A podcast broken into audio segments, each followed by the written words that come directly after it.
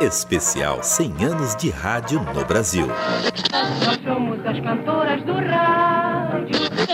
Sente tanto assim a falta de Isabel Cristina? Bem.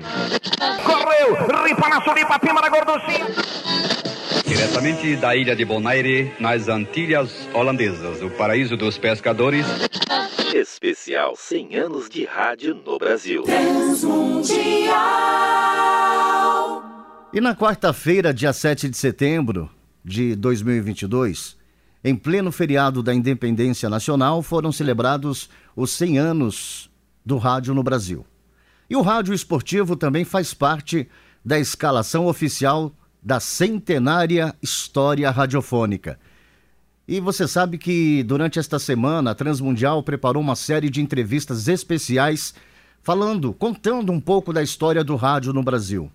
E hoje, quem vai conversar conosco para falar um pouco sobre a relação entre o rádio e o esporte é o Cláudio Zaidan. Ele que é radialista, comentarista esportivo e para gente é uma alegria muito grande tê-lo participando aqui da programação da Rádio Transmundial, Cláudio Zaidan, que atualmente é da Rádio Bandeirantes. Zaidan, muito obrigado pela presença, por aceitar o convite de participar conosco nessa semana especial dos 100 anos do rádio no Brasil.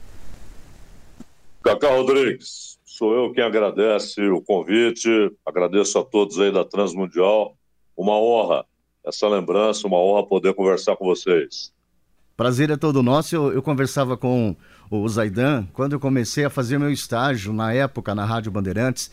Eu estava almoçando, estava sentado ali almoçando, de repente senta ao meu lado ali um, um rapaz novo, um garoto novo, senta ao meu lado Cláudio Zaidan.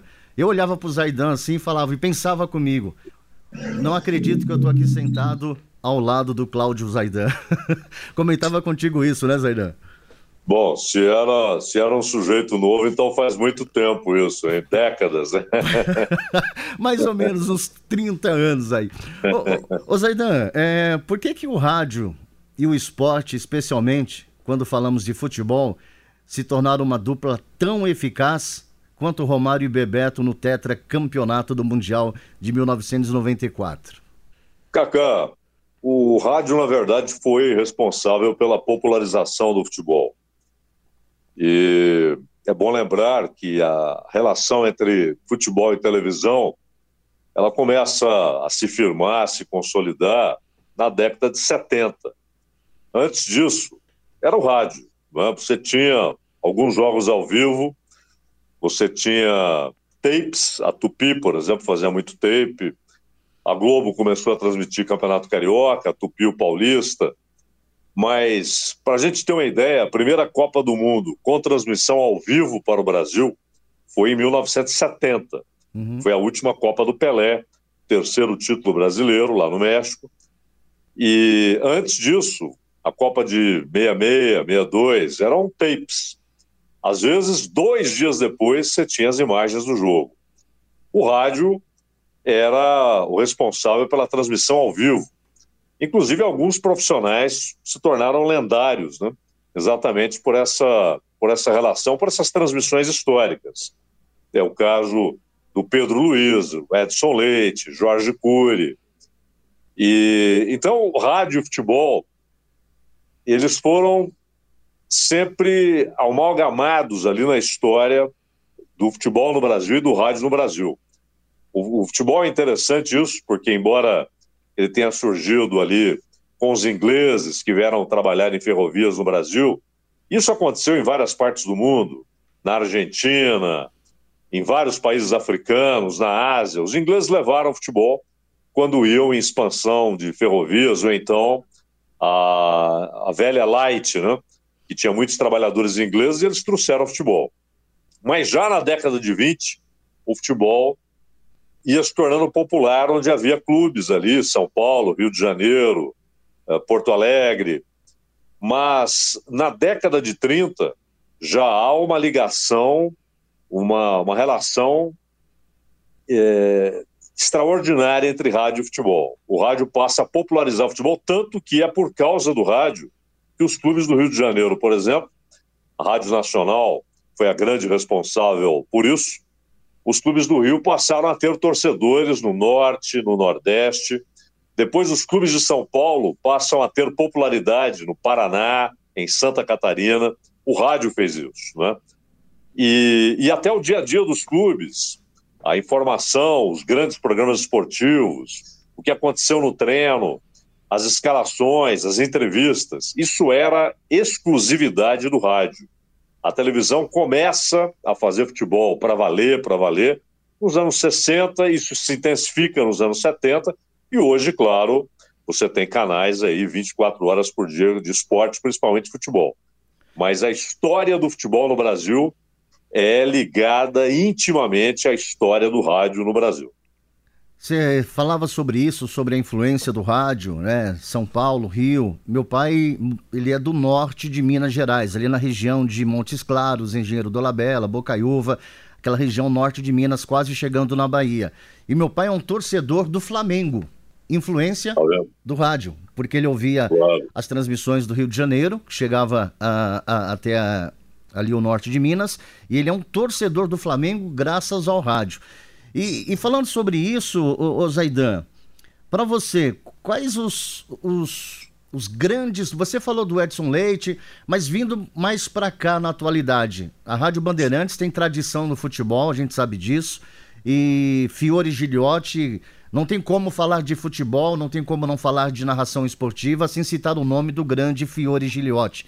Também responsável aí por popularizar, até mesmo trazendo bordões incríveis que o Fiore proporcionava através das ondas do rádio, não é, Zaidan? Olha, o Fiore, eu, eu trabalhei com ele na Bandeirantes em 94, 95, depois ele saiu. E o Fiore era uma figura extraordinária, né? uma pessoa generosa. E é interessante, Cacá, como ele levou isso para as transmissões o Fiore fazia poesia narrando futebol. Uhum. É, é, claro, é óbvio que na história do rádio brasileiro você tem dezenas e dezenas de grandes narradores, mas alguns foram revolucionários. Alguns se tornaram escola, se tornaram padrão, referência. Veja o caso do Pedro Luiz, que, aliás, no começo da carreira do Fiore, você nota ali influência do estilo de narração do Pedro Luiz. Depois o Fiore desenvolveu o seu próprio estilo. O Pedro Luiz talvez tenha sido o narrador mais copiado, emulado, imitado do rádio brasileiro. O Jorge Cury, que foi um monstro, tecnicamente, dicção, a, a, porque aquele negócio, a, às vezes os narradores comuns, eles narram uh, no mesmo tom, na mesma intensidade, o jogo todo. Isso não é bom. O interessante é que você vá aumentando e diminuindo o tom da narração conforme o que está acontecendo no jogo. Porque o rádio, as pessoas não olham para o rádio. Você está ouvindo o rádio, você está dirigindo, você está cozinhando, você está trabalhando, você está capinando, você está estudando, você está fazendo uma outra coisa e ouvindo rádio. Não é? E quando você está ouvindo futebol, é o narrador que faz com que a sua atenção em certos momentos ela seja maior. É quando ele sobe o tom. E o Jorge Cury fazia isso de maneira brilhante. Né? E o Fiore, ele, além de ser uma referência, uma escola, também teve N imitadores ou seguidores. O Fiore, ele levou uma linguagem nova para o rádio naquele momento. Né? A, a, a narração era um tanto quanto seca, técnica. Era exatamente aquilo que se espera, a narração do que está acontecendo. O Fiore levou poesia, levou metáforas, levou analogias para a narração. E, e os bordões que ele usava não eram bordões banais, né? Uhum. eram poéticos. Era uma figura extraordinária. É interessante como é a personalidade do Fiore, seu tempera temperamento, foram junto com ele para as grandes narrações. E você tem uh, o Osmar. O Osmar é outra revolução, porque já estava consolidada a linguagem do Fiore, aquela linguagem poética, cheia de metáforas, a narração extremamente técnica, quase inigualável. Talvez só o Silvério tenha tanta técnica quanto o Pedro Luiz, né? E, e de repente chega o Osmar com uma linguagem nova, uh, que atraiu jovens, que fez com que muitos jovens se interessassem pela transmissão do futebol no rádio. Quantos e quantos daquela geração ali dos anos 70, 80, quantos e quantos se aproximaram da narração de futebol no rádio, preferiam inclusive a narração no rádio por causa do Osmar. E o Osmar, além disso, né, ele se tornou também um símbolo de um momento político no Brasil, quando ele é o locutor das diretas. E então esses caras são revolucionários. Né? E eu citei o Silvério. O Silvério, o futebol era mais lento até os anos 70. Aí vem a Revolução Holandesa né, no futebol de 74 e tal. O futebol se tornou muito rápido nos últimos 40 anos. E, e o Silvério, ele conseguiu manter a técnica, aquela capacidade de narrar o nome de cada jogador que participa do lance, acompanhando a velocidade muito maior dos jogos de hoje. Então, esses caras que eu citei, Garotinho também, o Zé Carlos Araújo, hum. aquilo que o Osmar fez em São Paulo, ele fez no Rio. Ele inovou a linguagem, não é? ele trouxe uma linguagem mais jovem, mais moderna. Muitos jovens começaram a acompanhar futebol pelo rádio do Rio de Janeiro por causa do Zé Carlos Araújo. Então, são muitos os revolucionários, os caras que transformaram a história da narração e o Fiore que você citou, ele foi o cara que levou para onde havia uma certa aridez, uma narração técnica mais seca, ele levou a poesia, né? ele levou uma linguagem metafórica. Esses caras todos foram revolucionários, né? não é à toa que o, que o rádio deve muito a eles. Você citou grandes nomes, né, narradores esportivos. Agora, a pergunta que eu faço para você, Zaidan, é a seguinte: o que uma transmissão e cobertura esportiva radiofônica podem oferecer que a televisão ou a internet, por exemplo, ainda não conseguem proporcionar? Olha, essa a grande diferença que havia entre o rádio e a TV hoje é cada vez menor, né? porque antes você tinha o pré-jogo, a TV não tinha, agora tem. A TV fechada tem, a TV aberta não. Ela abre ali momentos antes da partida, não sei quando é uma Copa do Mundo e tal. O pós-jogo era uma exclusividade do rádio. O Milton Neves, por exemplo, é uma figura emblemática do pós-jogo, né?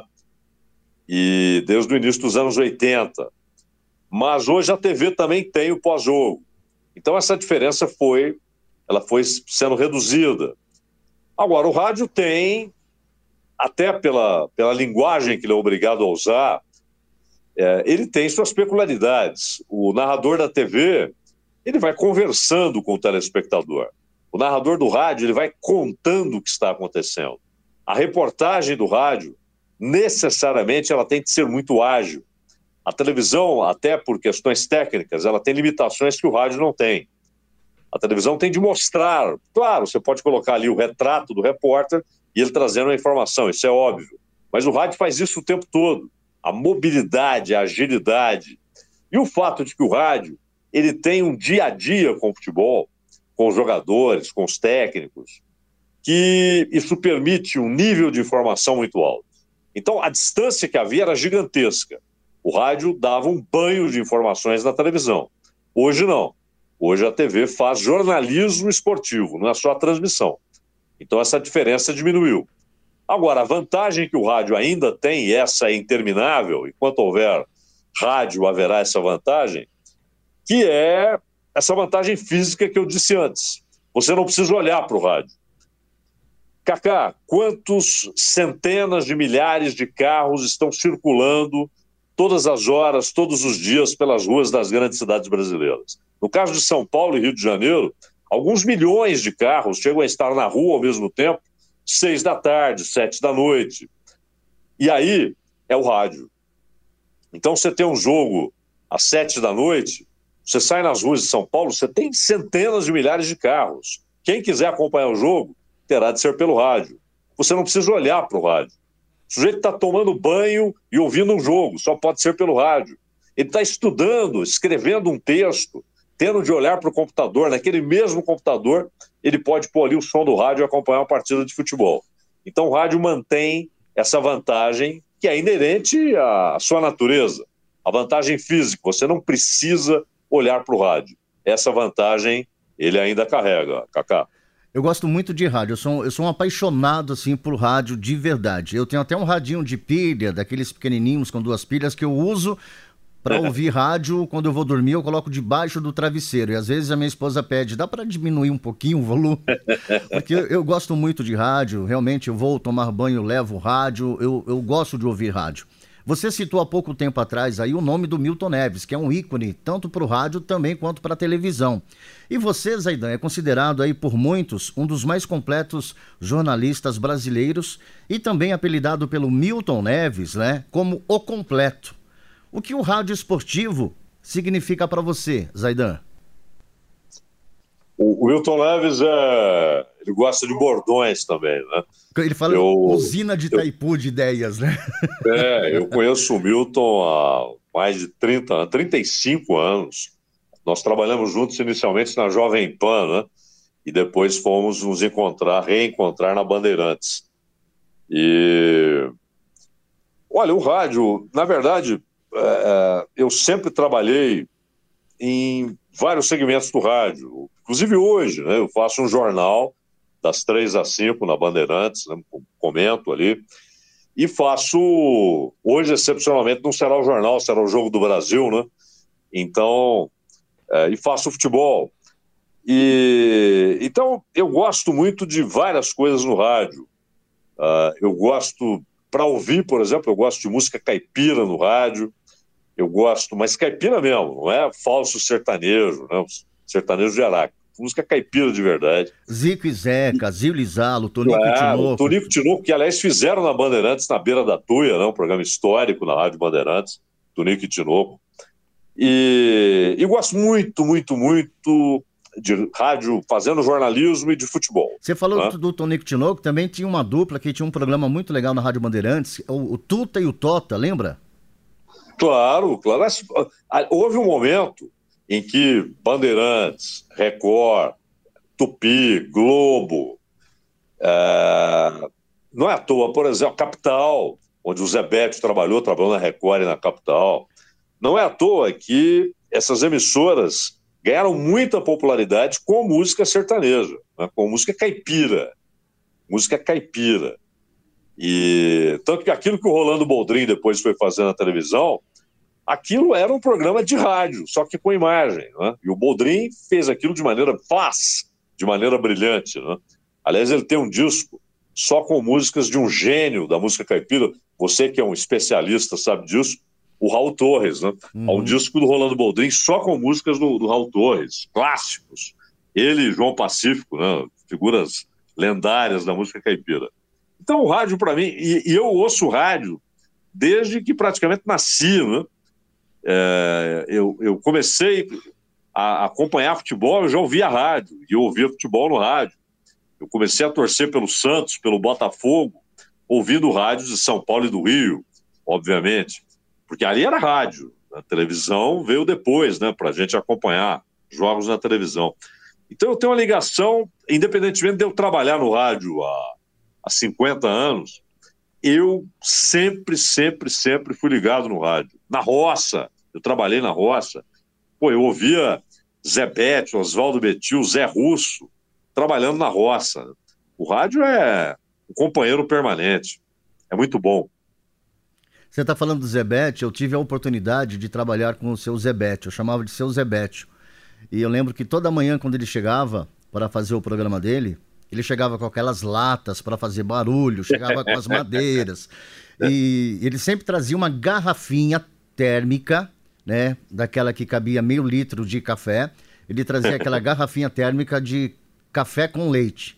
Aí ele, eu chegava de manhã, ia para a salinha dele, falava, ô seu Zé, bom dia. Ele me chamava de um apelido de um touro que ele tinha. Ele sempre gostava de bicho. Ele me chamava de apelido de um touro que ele tinha, porque eu era meio fortinho. Ele falou ah. assim: vamos tomar um cafezinho com leite, filho? Eu falei, ô seu Zé, prepara um cafezinho com leite para nós. Ele abria a garrafinha, colocava num copinho descartável e eu tomava café com o seu Zebete. Então. Que honra! É uma honra. Eu, eu, eu, eu falo, o, o Zaidan, que eu sou um privilegiado por Deus. Eu sou muito grato a Deus pela oportunidade que ele me deu de poder trabalhar com grandes nomes, de ter tido uma faculdade, uma universidade com as pessoas que eu trabalhei no rádio, né? Seu Zé Bétio, seu Oswaldo Betil, é, tantos outros nomes que eu tive a oportunidade de conhecer aí mesmo na época que fui estagiário e trabalhei aí na Rádio Bandeirantes. Grandes nomes que me ensinaram muito, muito, muito, muito, muito. Eu sou muito grato a Deus por isso. É, Tá chegando aqui o finalzinho, eu vou ter que te liberar porque hoje tem Brasil e Gana, aproveitando a oportunidade. O que, que você está achando da seleção brasileira? Esse time formado aí pelo Tite, né? O último ano do Tite como técnico da seleção. Você acredita que existe a possibilidade do Brasil trazer o Hexa? Claro, existe. Esse time, Kaká, é melhor do que o time de 18, aquele que o Tite levou à Rússia. Esse time é melhor, principalmente no ataque, né? Você tem mais opções. Vinícius Júnior, o Rafinha, o Anthony, além, claro, do Neymar, que é uma figura-chave. E ele está num momento bom, ele tem jogado muito bem no Paris Saint-Germain. Agora, a Copa do Mundo é aquele negócio. Uma vez eu conversava com o Tostão, o Tostão falou uma coisa muito interessante. Foi na Copa de 18, aliás. O Tostão falou: olha, se esses mesmos times, com esses mesmíssimos jogadores, fossem disputar de novo a Copa daqui a quatro meses, o resultado seria outro. É muito o momento. Não é? E o Brasil sempre chega, claro, como candidato ao título. Brasil, França, Alemanha, Argentina, que tem muitos problemas, mas o time tem jogado bem. O Messi hoje está se sentindo muito feliz na seleção. Aquilo que ele sentia no Barcelona, hoje ele sente na seleção. Uh, a Espanha tem um time bom, apesar de alguns problemas no ataque, mas é um time bom, respeitável. É? Além de algumas seleções que correm por fora ali Bélgica, Dinamarca. Portugal tem uma geração formidável. Resta saber como é que o Cristiano vai chegar na Copa.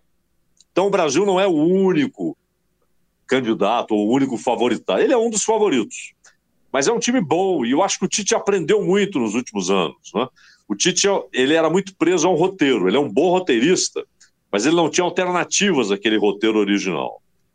E hoje ele tem alternativas. Ele tem já três maneiras diferentes consolidadas do time jogar. Então a perspectiva é legal, é de que o Brasil faça uma boa Copa. Agora, ganhar ou não, a hora que você chega no mata-mata, uma tarde infeliz e tchau, uhum. você está fora, não é? Não adianta. O time de 2006, por exemplo, você pega individualmente, pô, Ronaldinho Gaúcho, que tinha acabado de ser eleito duas vezes o melhor jogador do mundo, Ronaldo, Adriano, que estava voando, Kaká, que no ano seguinte foi eleito o melhor do mundo, e Roberto Carlos, Cafu, o Robinho, que ainda era, ainda era jovem, né, mas estava ali na Copa. Você tinha um time muito forte. E o Zidane pegou esse time e pôs no bolso. Né? Uma atuação magistral do Zidane naquele Brasil e França. Então, um jogo ruim, ou um jogo em que o outro time joga tudo que sabe, tchau, você vai embora. É? é Copa, não é, não é pontos corridos, onde a regularidade vai te dar o título. É, você tem de ter sempre momentos bons. Né? Agora, o Brasil é candidato, naturalmente, e acho que esse time é melhor do que o time de 18. Zaidan, eu ficaria horas conversando com você, porque para a gente realmente.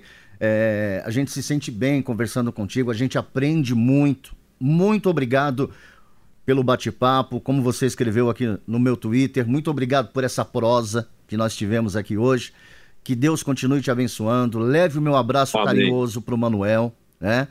É, que Deus abençoe também a vida do Manuel, a vida Amém. da sua família. E Amém. quando vier em São Paulo, quando você estiver por aqui, estiver fazendo alguma cobertura na Rádio Bandeirantes, já quero estender aqui o meu convite em nome de toda a Rádio Transmundial para que você venha conhecer as nossas instalações, para que você venha tomar um café conosco. E muito obrigado. Muito obrigado mesmo por essa entrevista. E quem sabe a qualquer momento a gente se encontra aí para falar um pouco mais sobre rádio, para falar um pouco mais sobre algo que nós gostamos, que nós temos paixão, que é este veículo de comunicação. Muito obrigado, Zaidan. Sou eu que agradeço, Cacá Rodrigues. Um abraço para o Samuel, um grande amigo. Um abraço para todos aí da Transmundial. Foi uma honra para mim poder conversar com você. Uma saudação especial para os ouvintes. Deus abençoe vocês. Um grande abraço. Conversamos com Cláudio Zaidan, ele que é comentarista, jornalista e hoje está na Rádio Bandeirantes. Um grande abraço, Zaidan. Muito obrigado. É a Rádio Transmundial nesse especial de 100 anos de rádio no Brasil. Especial 100 anos de rádio no Brasil. Nós somos as cantoras do rádio. Sente tanto assim a falta de Isabel Cristina? Bem. Correu! Ripa na suripa, pima na gorduchinha. Diretamente da ilha de Bonaire, nas Antilhas Holandesas, o paraíso dos pescadores. Especial 100 anos de rádio no Brasil. Transmundial.